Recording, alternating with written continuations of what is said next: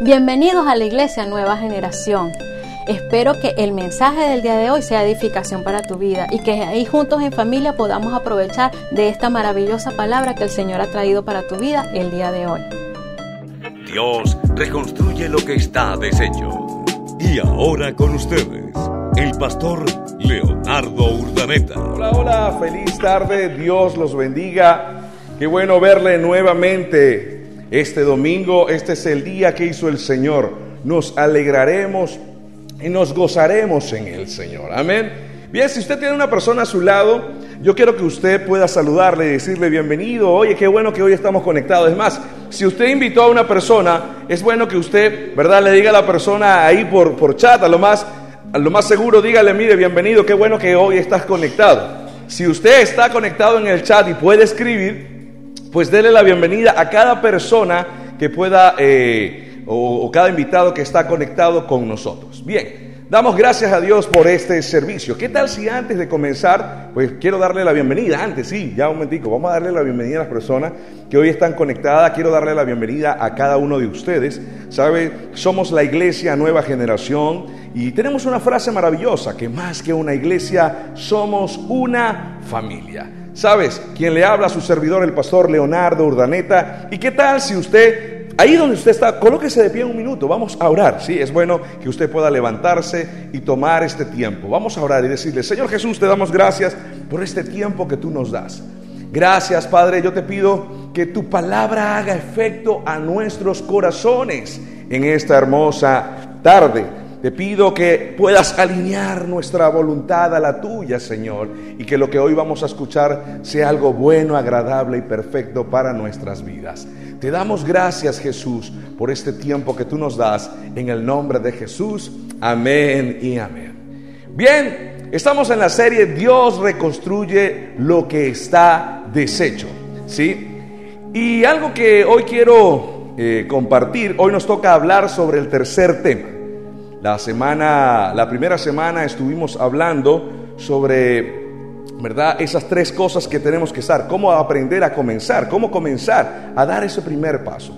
La semana pasada estuvimos hablando sobre dar el primer paso del cambio y cómo Dios puede ir reconstruyendo. Y hoy voy a hablarle sobre el agradecimiento. Venga conmigo. Dice, la palabra gracia tiene un poder, un poder energizante para, para nuestras vidas. El agradecimiento te permite ver los detalles y los pasos y los pasos de avance que das en cada cambio. Blaise Pascal dijo una frase que me gustó. Dice, las palabras amables no, cuenta, no cuestan nada, pero valen mucho. Y comenzando con esta frase, verdad, yo quiero que usted en esta tarde pueda entender un principio. Hay dos historias que quiero hoy contarle.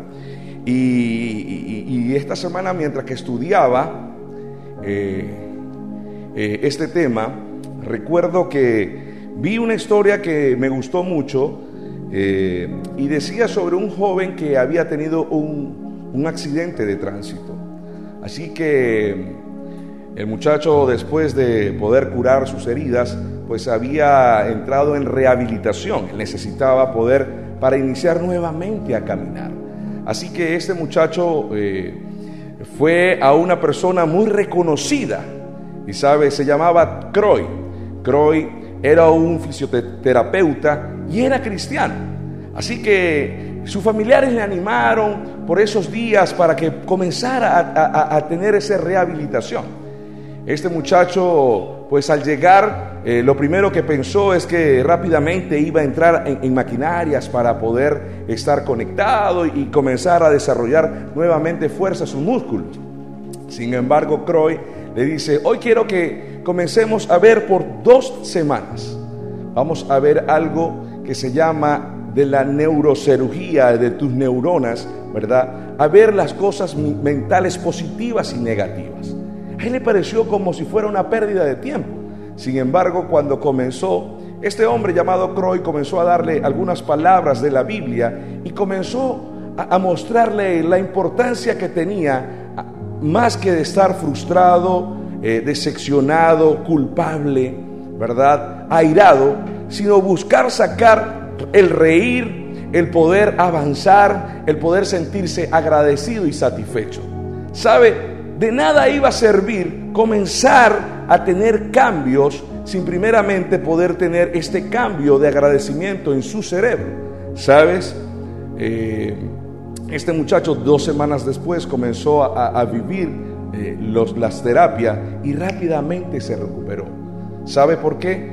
Porque comenzó a entender que el agradecimiento, la, la parte de sentirse bien, la amabilidad genera un cambio en nuestro cerebro que nos genera avance. La recuperación de él fue muy rápida. Es por esto. Y sirvieron que Croy estas dos semanas pudiera compartir, ¿verdad?, este mensaje. Ahora, veamos lo siguiente. Hoy vamos a ver tres aspectos que son importantes. Número uno, sé específico en tu agradecimiento. ¿Sí? Sé específico en tu agradecimiento. Veamos lo siguiente. ¿A, ¿A quién necesitas agradecer en tu vida? Lo primero que quiero que sepas. Segundo, Veamos, ¿qué necesitas agradecer específicamente? ¿Usted recuerda a alguien que te haya ayudado? En medio del proceso que tú estás viviendo, te pregunto, ¿recuerdas quién es esa persona? Yo, yo analizaba algo en este, en este tiempo y le daba gracias a Dios por la vida de mi madre, por cada persona que ha sido de bendición para mi ministerio. Y, aquí es donde yo me voy a la segunda historia.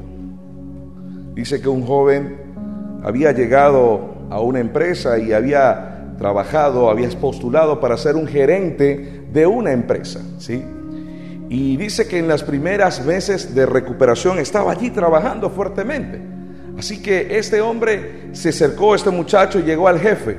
Y el jefe lo miró y se sentó. Y al sentarle le preguntó, wow, estoy viendo tu currículo y, me dice que en tus estudios fuiste un hombre de éxito, saliste en buenas notas. Y le preguntó, ¿fuiste becado en la universidad?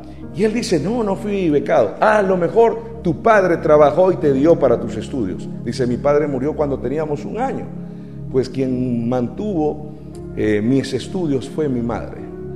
Mamá era una persona que lavaba en lavandería a mano y y me dijo, no hagas nada, yo quiero que tú estudies. El jefe por un momento lo vio y lo analizó y le dijo, quiero que hagas algo y mañana tendremos la reunión definitiva para ver si este cargo te queda a ti, sí o no. Yo quiero que tú vayas mañana y te acerques a tu madre, hoy, esta noche. Acércate a tu madre y yo quiero que toques las manos de tu madre. Este hombre, su jefe, notó que sus manos eran muy, muy suaves y no tenían a lo mejor ninguna eh, herida, ninguna eh, talla de trabajo. Así que este muchacho le llamó la atención que este, su jefe le había dicho que hiciera eso con sus manos. Así que cuando llegó en casa de su madre, su madre estaba trabajando y estaba lavando ropa para otras personas. Así que el muchacho llegó y hizo lo que su jefe le dijo. Comenzó a pasar sus manos sobre su mamá. Y dice que a medida que iba pasando sus manos, comenzó a llorar porque comenzó a sentir los callos, comenzó a sentir las heridas y las hendiduras en la piel de sus manos. Por lavar, sus nódulos estaban rotos. Así que en la medida que tocaba las manos de su mamá, comenzó a llorar. Es más, le dijo por un momento, mamá, permíteme terminar de hacer esto. Este muchacho llegó y comenzó a lavar la última ropa, a lo mejor de un cliente que tendría. Al terminar, de, hacer esta gestión, dice que se sentó a hablar con su mamá largas horas de la noche. Así que el muchacho, después de compartir una larga jornada con su madre, el día siguiente llega cinco minutos tarde al trabajo. Y al llegar cinco minutos tarde, le dice, perdone jefe, lo que pasa es que me quedé hasta tarde compartiendo con. Este muchacho se sentó y comenzó a soltar lágrimas y le dijo, Has conocido el sacrificio que tiene tu mamá para haber logrado lo que tú ahora quieres obtener. Él comenzó a llorar y le dijo, ¿sabes qué he aprendido en la vida? Hay errores que cometen los padres a veces, de querer darle todo, auto, comida, y son personas mal agradecidas, que nunca este tipo de persona podrá ejercer cargos como el que hoy te estoy ofreciendo. ¿Sabes por qué? Porque nunca valoran el esfuerzo que otros hacen no son agradecidos. este muchacho, y, y este muchacho con sus lágrimas, mientras que el jefe le decía, por eso yo siempre le recomiendo y te voy a dar un consejo a ti, le dijo. Cuando tengas hijos, permite que tus hijos corten el césped. Porque a pesar que le puedas dar casa, le puedas dar carro, le puedas dar comida, permite que él sea agradecido por lo que él está recibiendo en su vida. Permite que él bote la basura.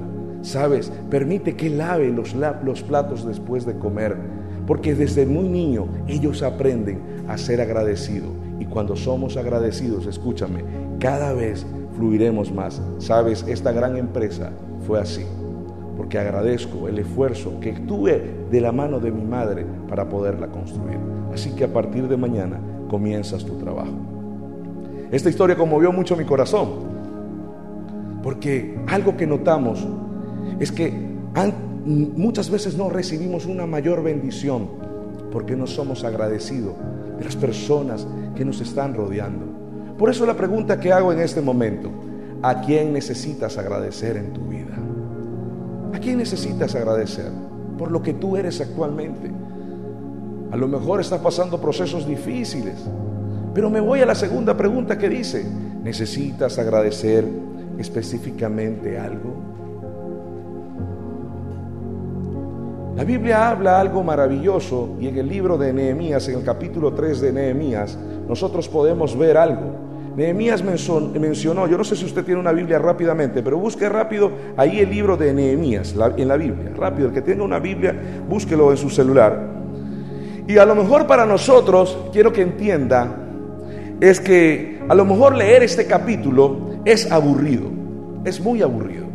¿Por qué? Porque vemos nombres, ¿verdad? Lo que dice ahí, vemos que él mencionó a cada uno, quienes lo apoyaron en esta labor de reconstruir nuevamente.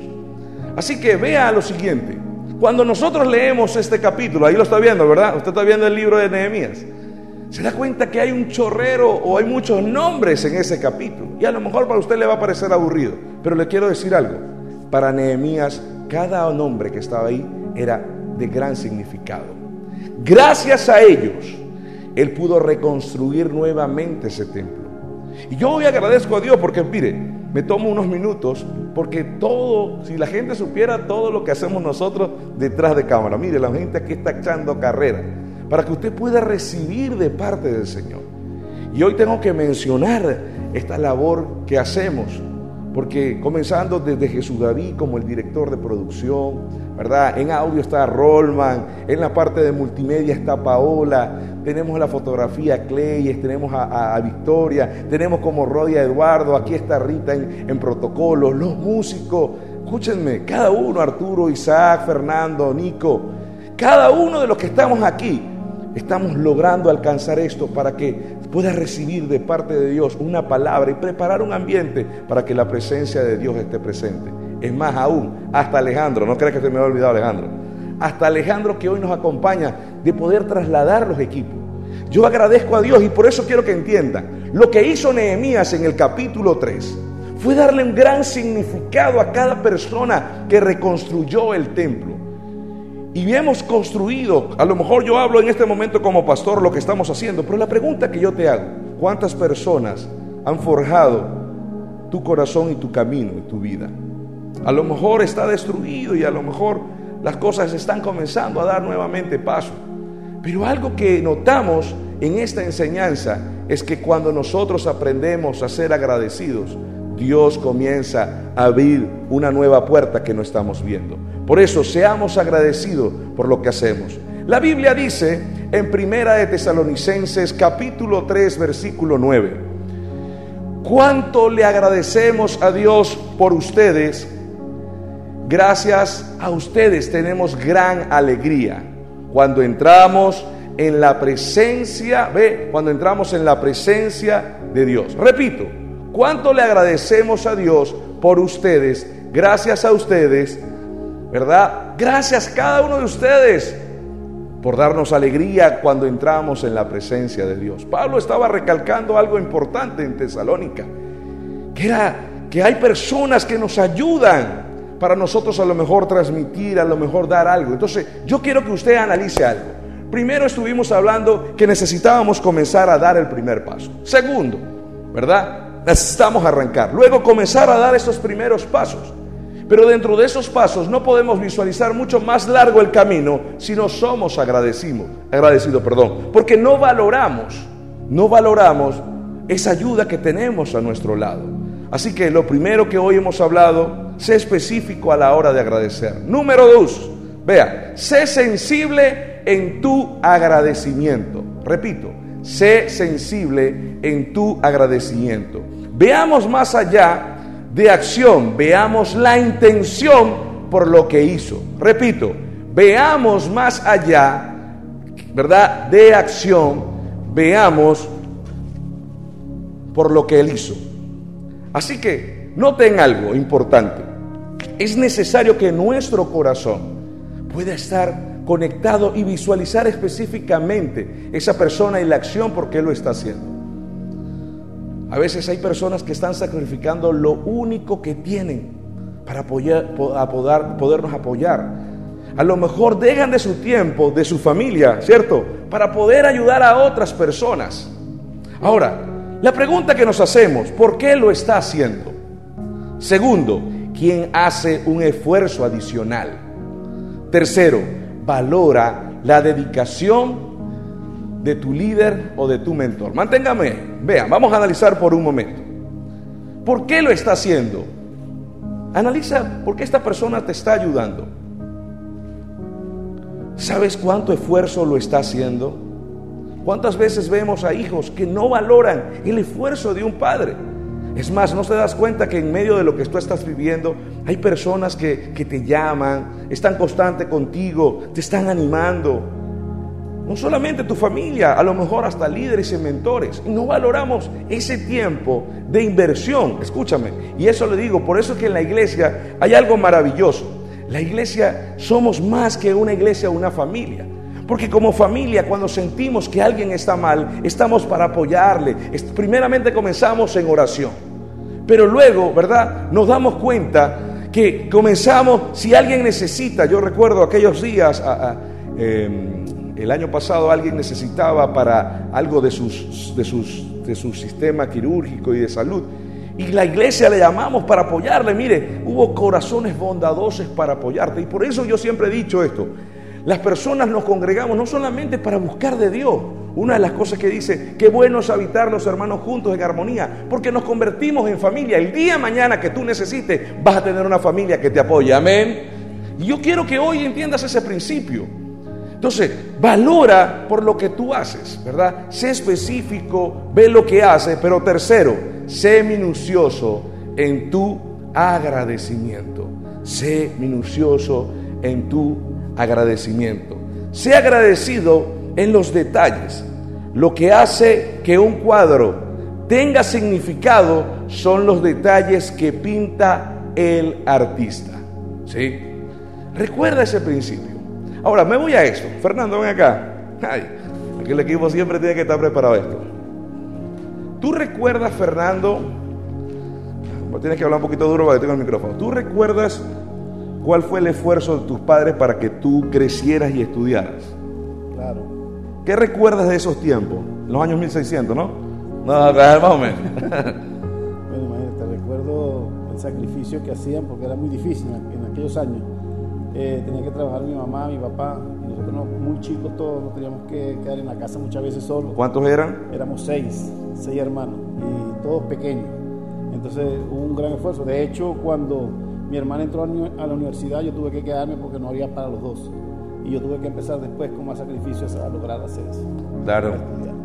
¿Y qué recuerdas de chico de, ese esfuerzo que hacía mamá en casa cuando antes de salir a trabajar? Porque a veces nos notamos, a veces nos levantamos y ya todas las cosas están listas. ¿Sí o no?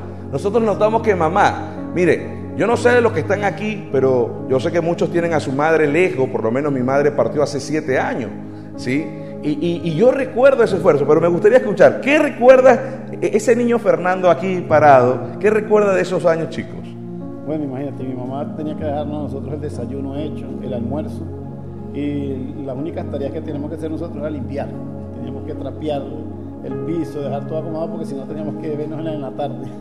Como Mario ahorita, ¿cierto? Qué bueno, un fuerte aplauso para Fernando en esta tarde. Qué bueno. qué gran ejemplo y gran modelo, pero de Mario, ¿ok?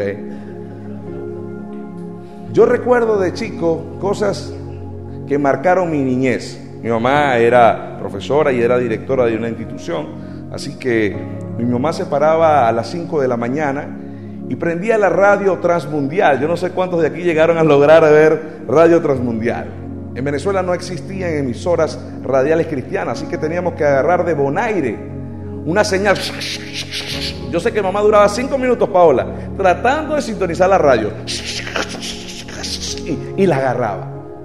Siempre recuerdo despertarme con ese olor a arepa. En nuestro país, eh, para aquellos que no son de Venezuela, la arepa eh, es venezolana, ¿sí? Y, la arepa es como, es, ¿cómo diríamos? Es como un tamal, por decirlo así, es un pastel hecho de harina, ¿sí? Y es demasiado rico, mire, con mantequilla y queso, ¿verdad? Con carne mechada, huevo y... Ah, tienes hambre, de Se te nota. Es normal, escúchenme. Y yo recuerdo levantarme en las mañanas escuchando a Luis Palao Responde, ¿sí? Porque pasaba a las cinco y media, y ese olor a arepa que mamá estaba preparando no solamente para desayunar en ese momento, sino también nos daba la vianda para nosotros poder, ¿verdad?, llevar a, a nuestro colegio y poder alimentarnos. Y era algo sorprendente porque mamá llegaba minutos después que nosotros al mediodía, nosotros llegábamos a la una y media y yo, mi hermano y yo, y mi mamá llegaba como una hora después, pero era increíble porque cuando llegábamos estábamos con mi abuela, pero ya el almuerzo mamá lo había hecho. ¿En qué momento? No lo sé. Las mamás tienen un, don, y yo lo veo en mi esposa actualmente como mamá. Ustedes por eso ven que cuando la mujer se desarrolla en un prototipo, que la mujer puede estar planchando, cocinando, hablando por teléfono, ¿verdad que sí? O sea, se secan el pelo, o sea, increíble. Y es increíble que todos los detalles quedan bien. Recuerdo a mamá llegar, sentarse con nosotros a hacer tarea, a lavar, a planchar, llevarnos al béisbol y a, la música, regresar, acomodar todo. Mamá se acostaba a las 10 de la noche. Yo me pongo a analizar algo ahorita. ¿A qué hora mamá descansaba? Y cuando tú analizas esto, yo digo, gracias. Gracias por esos detalles que hiciste. Siempre cuento una historia también de mi padre. Yo recuerdo cuando estábamos adolescentes, ya un poquito más grandes, en vacaciones, nosotros nunca tuvimos ese tiempo de, vagancia, Victoria, de dormir hasta tarde. No, nosotros teníamos una semana para reponer fuerza y después a trabajar con papá. Y escúcheme, el hecho de que éramos los hijos de Leopoldo Urdaneta no era que íbamos a llegar a las 10 de la mañana, no. Llegábamos como los empleados puntual. Mi papá nos regaló unas bicicletas y nos íbamos y nos encantaba colocarle el vaso atrás. No sé cuántos hicieron eso. Y sonaba como una moto. Nos sentíamos que andábamos en una Harley Davidson. Y recuerdo llegar al negocio puntual y lo que más me desagradaba es que apenas llegáramos, mi papá ya tenía la escoba en la mano y teníamos que barrer el frente del negocio. Un día lunes donde los borrachos del fin de semana habían tomado todas las chapitas, el olor a, mía, a orine, ¿verdad? La basura, qué asco. Y mi papá barre el frente. Y yo lo miraba así. No. Y comenzábamos a barrer y recuerdo, cuando tuve la oportunidad hace aproximadamente 13 años, por primera vez mi primera institución, me encantaba llegar temprano, porque mi papá dijo una frase que eso marcó mucho mi corazón. Mientras el frente de tu negocio esté limpio, será agradable para tu cliente y ese cliente regresará nuevamente.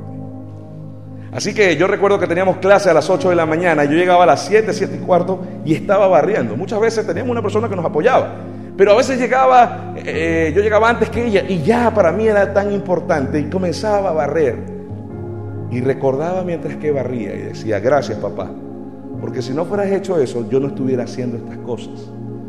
Entonces agradecemos a Dios específicamente. El apóstol Pablo habla en segunda de Tesalonicenses 1:3.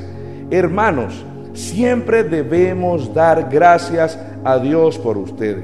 Como es justo, porque su fe se acrecienta cada vez más y en cada uno de ustedes sigue abundando el amor hacia los otros. Hablo estas cosas porque comienzo hablando de tres cosas importantes. Agradecerle a nuestro entorno. Pero nada de esto sucede si no le agradecemos a Dios por lo que ha hecho por ti y por mí. Eso dice la palabra del Señor. Escúchame, cuando nosotros somos agradecidos de Dios, por eso hay cosas que aprendemos nosotros en la Biblia.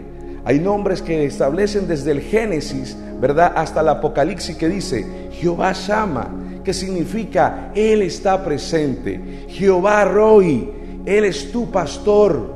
Jehová es Shalom, Jehová es tu paz. Jehová Jireh es tu proveedor. Yo quiero que te mantengas por esta idea esto. Estas son palabras en hebreo. Yahvé Shama significa Dios está presente. ¿Sabe qué significa eso para tu vida? Que no importa de lo que puedas estar pasando, a lo mejor a lo mejor quieres sentirte emocionalmente solo, pero Dios tiene cuidado de ti. La Biblia dice en Deuteronomio que Dios tiene presencia, tiene cuidado de tu vida en todo momento. La Biblia dice que Jehová Yahvé Horroi, que significa el Señor es tu pastor. Él tiene cuidado de cada uno de ustedes. Él va a llevarte a pasto, Él va a encaminarte para poder llegar a la bendición. Jehová Salón, dice la Biblia que el Señor es el que da la paz, que sobrepasa todo entendimiento. Pero también dice Jehová diré, Él es tu proveedor. Quiero que hoy puedas entender este principio, porque todo de lo que sucede en tu vida es gracias al Señor. No podrás dar un avance si primeramente no eres agradecido del Señor. No podrás dar un avance si no agradeces a lo que te rodea. Y analiza por un momento, Dios no ha estado contigo en momentos. A veces nos quejamos y yo decía, y me voy a, a la historia primaria, se recuerdan el hombre inválido que necesitaba ir a terapia. ¿Sabes quién es ese hombre? Ese hombre eres tú. Porque para poder cambiar, primero antes de dar los pasos y comenzar a reconstruir tus fuerzas, a reconstruir los muros, es necesario que tú comiences a ver más el agradecimiento, lo positivo, que ver la queja, la mentira en ti. No podrás tener cambio mientras te mantengas en este círculo. Por eso comenzamos a nosotros a entender que cuando somos agradecidos a Dios, Dios muestra el camino de bendición. Por eso hay personas que viven toda su vida en queja. Es más, recuerda una tía, un primo, o un amigo, un compañero de trabajo, que todo lo que hace es quejarse. Se queja y se queja. Y escúchenme, yo no sé si esa persona hasta eres tú. Y hoy quiero por eso mismo confrontar tu corazón. Porque sabes, nadie le gusta estar con personas que se quejan. Nadie le gusta andar con personas iracundas. Nadie le gusta andar con personas que todo lo que, lo que sucede es algo malo. Y cuando nosotros no entendemos este principio, nosotros no avanzamos. Por eso que cuando comenzamos a entrar de dar ese inicio de arranque y dar el primer paso, es necesario que comiences en tu cerebro a entender y a comprender el agradecimiento hacia Dios. La Biblia dice en el Salmo 107.1, den gracias al Señor porque Él es bueno, su fiel amor perdura para siempre. Escúchame lo que Dios te dice, da gracias a Dios porque Él es bueno, su fiel amor perdura para siempre. ¿Cuántos de ustedes tienen un Dios que ha tenido un cuidado por tu vida hasta ahora? Y a lo mejor quiero que entiendan algo, porque a veces las personas se quejan por su edad. Es normal que el sistema, el nivel de vida del ser humano, ¿verdad? Nosotros vamos a entrar en una decadencia y a medida que pasan los años, vamos a sentirnos a lo mejor más cansados, más agotados. Yo recuerdo hace 15 años atrás, wow, hablo de 15 años atrás ya, imagínate. Y hace 15 años atrás yo tenía la oportunidad y, pasaba algo, yo iba a trabajar, me bañaba, salía con mi esposa y regresábamos y, compartía con amigos y me iba a hacer deporte. O sea, el día me rendía.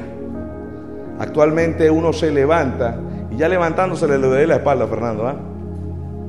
¿Le da cierto ahorita? O sea, el almanaque comienza a pegar, a que muchos jóvenes aprovechen. Porque cuando el, el almanaque comienza a pegar en tu vida, ¿verdad? Nuestro cuerpo va, va decreciendo físicamente en fuerza. Y a veces nos quejamos. Algo que tenemos que estar seguros es que a medida nuestro metabolismo va a ir cambiando. Y a veces nosotros no nos damos cuenta y lo que pensamos es comenzar a entrar a quejarnos y a, y, y a lamentarnos, ¿sí o no? ¿Cuántas personas cuando comienzan a pasar después de los 40 años comienza la queja? Ya cuando llegan a los 50 le llaman como la canción, la queja avanza. Porque ya no es la persona que camina, sino la queja que camina, ¿sí? O sea, torna su vida a todo es malo. Que la comida está mala, que huele mal, que, que tú gritaste, que el vecino está golpeando esto, que la micro no pasa rápidamente. O sea, todo, desde que tú te levantas, todo es malo. ¿Y sabe qué pasa? Eso es falta de agradecimiento. Dios siempre ha estado presente de ti. La Biblia dice en Filipenses capítulo 4, versículos 6 y 7, no se inquieten por nada, más bien en toda ocasión, con oración y ruego, presenten sus peticiones a Dios y denle gracias. Y la paz de Dios que sobrepasa todo entendimiento, cuidará sus corazones y sus pensamientos en, en Cristo Jesús. Debemos ser agradecidos. Y si usted quiere cambios hoy en su vida, vamos a orar. Yo quiero que hoy comiences a sacar la queja. Yo vengo hablando de hace meses eso. ¿Y sabes por qué Dios trae eso? Porque Él quiere que tú tengas cambio. ¿No te das cuenta que estás en el mismo círculo vicioso? Dios no puede reconstruir algo mientras haya escombro. Escúcheme, y este va a ser el hashtag hoy. Dios no puede reconstruir mientras haya escombro. Mientras tú sigas viviendo del pasado, Dios no puede darte un futuro de bienestar. La queja mientras que estés viendo tu pasado no te va a permitir avanzar. Siempre he dicho eso. Es más, haga un ejercicio el que maneja. Bicicleta, moto, monopatín, patineta, todo lo que usted quiera. Comience a mirar el retrovisor o comience a mirar a un lado para que usted vea que automáticamente el ser humano comienza a bajar la velocidad. ¿Pero por qué comienza a bajar la velocidad? Porque tiene miedo a lo que ha de venir. ¿Sabes por qué tú tienes, no avanzas más allá? Porque comienza a entrar en tu corazón el miedo. Porque comienzas a mirar a los lados, buscando percepciones, buscando perspectiva y pierdes el norte de lo que Dios quiere darte a tu vida. Comienza a entrar el ruido, comienza a andar todo aquello que no te permite crecer, no son los demás, eres tú. Y si tú te mantienes mirando a tu lado, escúchame, toma, toma por los momentos 50 metros y te darás cuenta, va a haber dos reacciones, que si tú no lo haces, te vas a tropezar y te vas a caer. Porque algo sucede. Yo no sé cuántos han manejado bicicleta mirando a un lado, pero si usted hace esto, no sé si le pasa, la bicicleta comienza a moverse por un lado. Si su cuello está para este lado, sin darse cuenta, la bicicleta comienza y comienzas a tropezarte con lo que está a tu lado. ¿Sabes? La Biblia dice, trae tus peticiones. Eso es de estar en norte. Si hay cosas, escúchame, si están viniendo obstáculos para poder llegar allá, dile, Señor, tú eres mi proveedor. Tú quitas todo lo que está delante de mí para poder alcanzar lo que tú tienes para mi vida. ¿Alguien dice amén ahí donde está?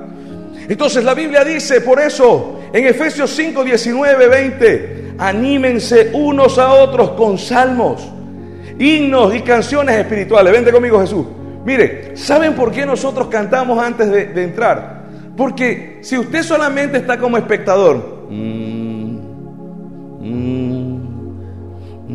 se distrae. Porque nosotros aquí, y a lo mejor cuando estemos en la iglesia, yo veo gente que está sentada, escúchame, está sentada. Y cuando yo veo a esa gente sentada, ¿verdad? Automáticamente yo veo que no demuestra agradecimiento. A mí me da tristeza ver en la iglesia gente que está sentada y veo gente alabando al Señor, porque yo digo, esa persona no tiene, no entiende a lo mejor lo que es estar agradecido de Dios. Porque si Él se mete en la adoración, mire, en la iglesia hay gente que me inspira cantando. Siempre atrás, bueno, tenemos casi un año. Posiblemente ahí hay conversaciones que regresemos cuando cumplamos el año, en ahorita en marzo. Pero hay gente que, y aquí me hace falta esa gente. Y no porque el equipo de adoración, porque aquí yo veo gente que está adorando. Pero a veces como técnicamente tenemos que estar conectados en lo técnico.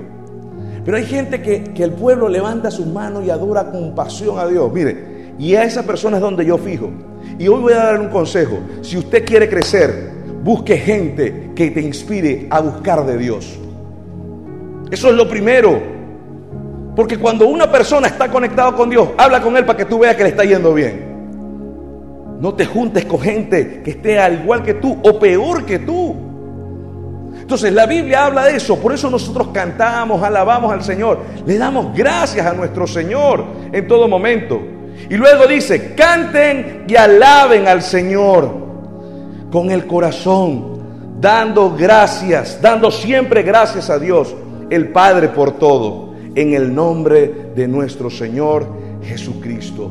Esto es lo que habla el Señor. Demos gracias al Señor en todo momento. Primera de Corintios 15, 57 dice, pero gracias a Dios que nos da, ¿qué dice? La victoria por medio de nuestro Señor Jesucristo. Quiero terminar con esto, porque siempre he dicho, la vida es una carrera. La vida es algo que nosotros tenemos que fijar nuestra mirada. Por eso la Biblia dice, puesta vuestra mirada en Cristo Jesús. Y yo voy a declarar siempre una palabra de victoria. Pero la Biblia dice en Primera de Tesalonicenses capítulo 5, 16, 18 dice, estén siempre alegres y oren sin cesar. O sea, que oren en todo momento.